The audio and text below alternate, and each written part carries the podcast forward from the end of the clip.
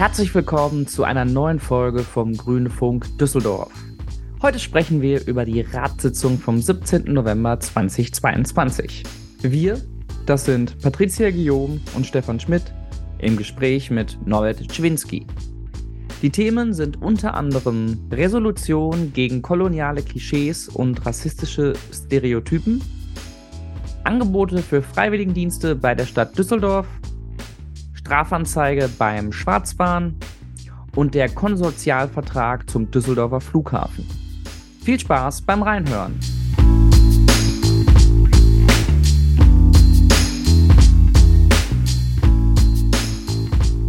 Ja, willkommen zur 45. Ausgabe des Grünfunk. Wir begrüßen heute wieder Patricia als Co-Moderatorin. Hallo Stefan. Heute zu Gast bei uns ist Norbert Czerwinski, der aus dem Stadtrat berichtet. Hallo. Ja, dann fange ich mal direkt mit dem ersten Thema an. Ähm, es ging um die Unterzeichnung der Integrating Cities Charta. Was hat es damit auf sich? Die äh, Eurocities Integrating Cities Charta hat eigentlich zum Ziel, dass man sich verpflichtet, öffentlich verpflichtet, die Einwanderinnen und Einwanderer ähm, zu integrieren und auch deren Gemeinschaften äh, zu unterstützen. Und das ist ein europäisches Netzwerk und äh, ich bin sehr froh, dass wir eine sehr breite Mehrheit hatten, dass die Stadt Düsseldorf auch durch dem, äh, dem Netzwerk beitritt. Äh, wir machen ja viel auch in der Integrationsarbeit, haben in den letzten Jahren auch gerade auf grüne Initiative viel da gemacht. Aber es ist gut, wenn man sich auch nochmal öffentlich in so ein Netzwerk reinbegibt und auch vielleicht von anderen Städten nochmal äh, sich eine Idee abgucken kann. Da gibt es insgesamt verschiedene Vereinbarungen, die so Grundlage der Charta sind. Kannst du davon ein paar Mal nennen? Sag mal jetzt beispielsweise nur, ja. Ähm, für die Gleichberechtigung und Nichtdiskriminierung in allen politischen Maßnahmen, also ein Antidiskriminierungsschutz, ähm, dass Bündnisse von Migrantinnen und Migranten von den Dienstleistern erkannt und erfüllt werden. Dass die Vielfalt unserer Stadt sich in der Zusammensetzung des Personalbestandes der Kommune auf allen Ebenen widerspiegeln sollen. Also es geht quer durch die verschiedenen Aspekte der äh, Kommunalpolitik und der, des städtischen Handelns. Es geht vielleicht noch an einem Punkt darüber hinaus, dass man auch unterstützt, dass man eigentlich die europäischen Ausschreibungskriterien bei Wettbewerben auch um soziale Kriterien ergänzt. Das ist ja im Moment immer auf die, sozusagen den wirtschaftlichen Wettbewerb bezogen.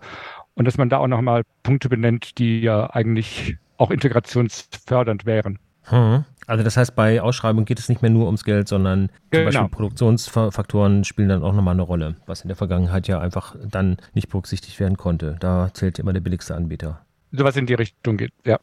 Ja, das klingt in den aktuellen Zeiten auf jeden Fall mehr als sinnvoll. Ähm, es gibt noch einen anderen Antrag, äh, den wir gestellt haben, zusammen mit der CDU-Ratsfraktion, Resolution gegen koloniale Klischees und rassistische Stereotypen. Kannst du dazu auch ein bisschen was erzählen? Ja, das ist ein Antrag, der ist im Integrationsrat gestellt worden äh, von CDU und äh, Grünen Internationaler Liste, die Anlass war, dass man sich deutlich auch positionieren sollte, wie man mit äh, Sprache umgeht und wie man da auch ähm, rassistische, sexistische äh, Stereotypen eben äh, wiederfindet und bannen sollte. Insbesondere ging es um das N-Wort. Und äh, da war natürlich ein Streit dann in der, ähm, im Rat äh, mit der AfD absehbar, die genauso wenig dieses unterzeichnen wollte wie die Charta und auf die Freiheit bezogen sich hat. Aber der Antrag ist dann mit Mehrheit außerhalb der AfD breit verabschiedet worden. Ja. Auch ein wichtiges Zeichen, weil auch da erlebt man ja auch immer wieder in der Öffentlichkeit Debatten und Diskussionen, die einen oft ja nur den Kopf stellen lassen, was so Einsichtig oder Uneinsichtigkeit von Personen und Personengruppen angeht. Ja, gerade von rechter Seite wird natürlich geguckt, äh, dass man da immer wieder Grenz, Grenzen austestet oder auch überschreitet. Und da ist es gut, wenn man sagen, so, wir wollen hier keine äh, rassistische Stereotype bedienen. Die Angebote für Freiwilligendienste bei der Stadt Düsseldorf habt ihr besprochen. Ja, die äh, Stadt Düsseldorf hat eine ganze Reihe von FSJ-Plätzen, die ähm, eingerichtet sind in den verschiedensten Abteilungen. Zum FSJ steht für Freiwilliges Soziales Jahr.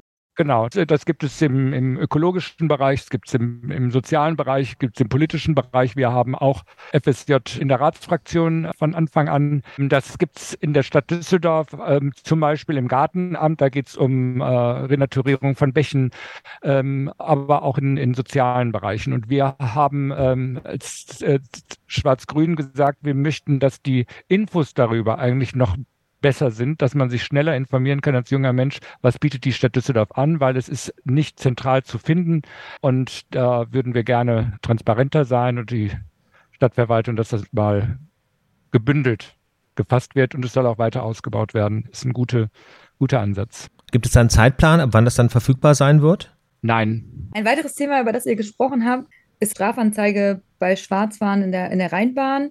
Vielleicht kannst du da ein bisschen was zur Diskussion, ähm, die ja, glaube ich, recht hitzig war, erzählen und wie es dann am Ende ausgegangen ist. Ja, wir haben ähm, auf Bundesebene in der Ampel verabredet, dass wir das Thema angehen. Schwarzfahren ist ein Straftatbestand seit äh, 1935, glaube ich, also in der Nazizeit eingeführt als Verbrechen gegen die Volksgemeinschaft.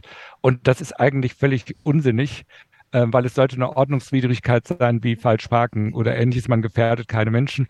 Ähm, da, das ist nicht mehr verhältnismäßig. Es gab sogar auch äh, vom Justizminister Biesenbach auf Landesebene mal den Vorschlag, das herabzustufen.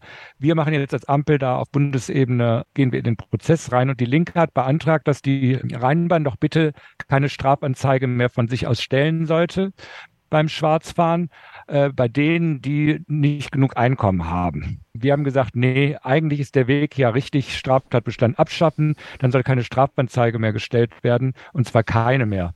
Ich möchte nicht, dass die Rheinbahn in den Einkommensverhältnissen von Leuten rumschnüffelt, sondern einfach äh, das nicht mehr machen, haben deshalb einen Änderungsantrag gestellt, der gesagt hat, grundsätzlich nicht mehr Strafanzeige.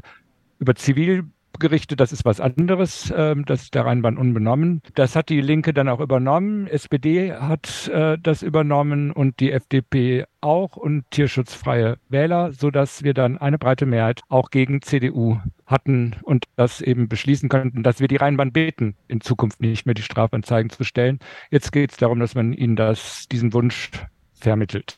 Das wäre jetzt meine Frage gewesen. Vorschreiben können wir das wahrscheinlich nicht. Nein. Also genau, das ist eine Bitte. Und im Grunde sind wir dann dem Bund voraus, was das Thema angeht, als Stadt Düsseldorf. Ja, genau. Sehr schön. Im Grunde sollte man da ja auch mehr Einsicht erwarten, denn das ist ja unterm Strich ein Riesenkostenfaktor, dass hunderte Menschen wegen sowas im Gefängnis sitzen. Ja, es sind, Rheinbahn stellt ja nicht in jedem Fall Strafanzeige. Auch heute ist das schon nicht das übliche Verfahren. Äh, aber trotzdem, es ist einfach unverhältnismäßig. Und der Vergleich der CDU mit dem zu schnell fahren, auch ist dann gesagt, naja, zu schnell fahren gefährdet Menschenleben, schwarz fahren nicht. Und Absolut. das ist für uns ein entscheidender Unterschied. Ja, der Vergleich wäre dann eher das äh, Falschparken und ich glaube, da gibt es auch nach 100 Mal Falschparken noch keine Strafanzeige. Nein, und bei dem anderen wird gesagt, dreimal in 24 Monaten. Das ist kriminell. Das finden wir ein bisschen too heavy. Wir hatten in der letzten Folge das, das Thema Energiemangellage. Das zeichnete sich da ja schon ab. Die Situation ist nicht besser geworden. Auch darüber habt ihr gesprochen. Ja, wir haben regelmäßig einen Bericht zur, äh, vom Krisenstab, der im Juli eingerichtet worden ist bei der Stadt, wo die verschiedenen Ämter beteiligt sind. Da geht es ja darum, wo sind Energiereserven, äh, soll die Temperatur in Schwimmbädern abgesenkt werden, wie sieht das in Schulen aus, wo kann man noch Energie sparen. Also ein ganz breites Spektrum.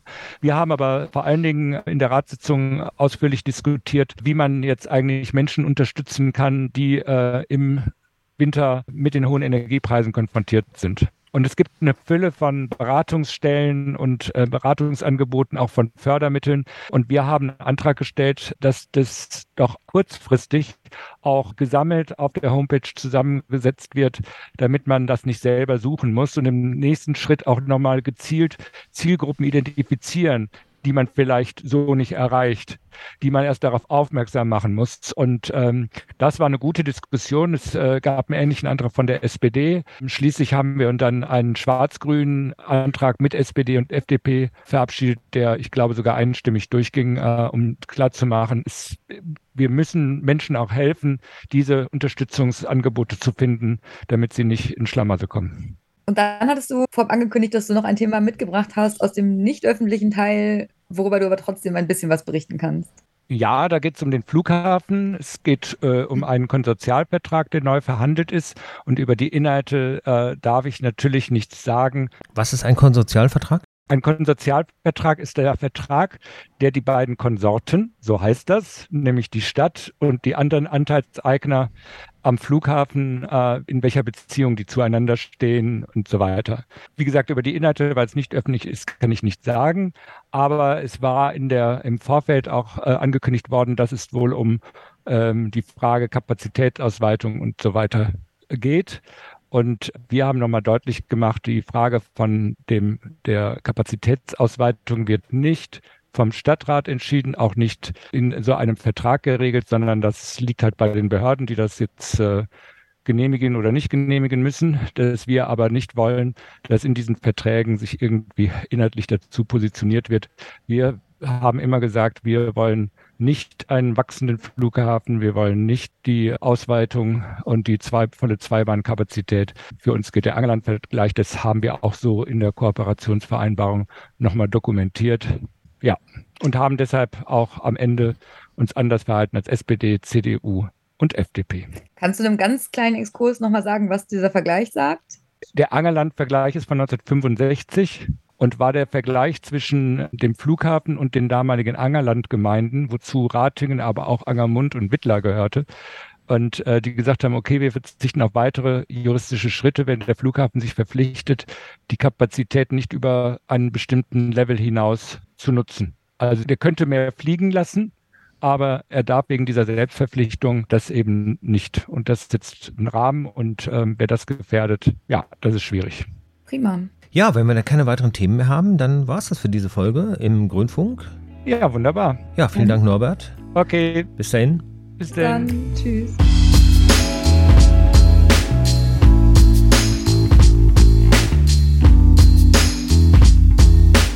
So viel für heute. Ihr hört uns wieder in zwei Wochen. Dann im Gespräch eine grüne Düsseldorfer Bundestagsabgeordnete. Wer könnte das nur sein? Auf bald.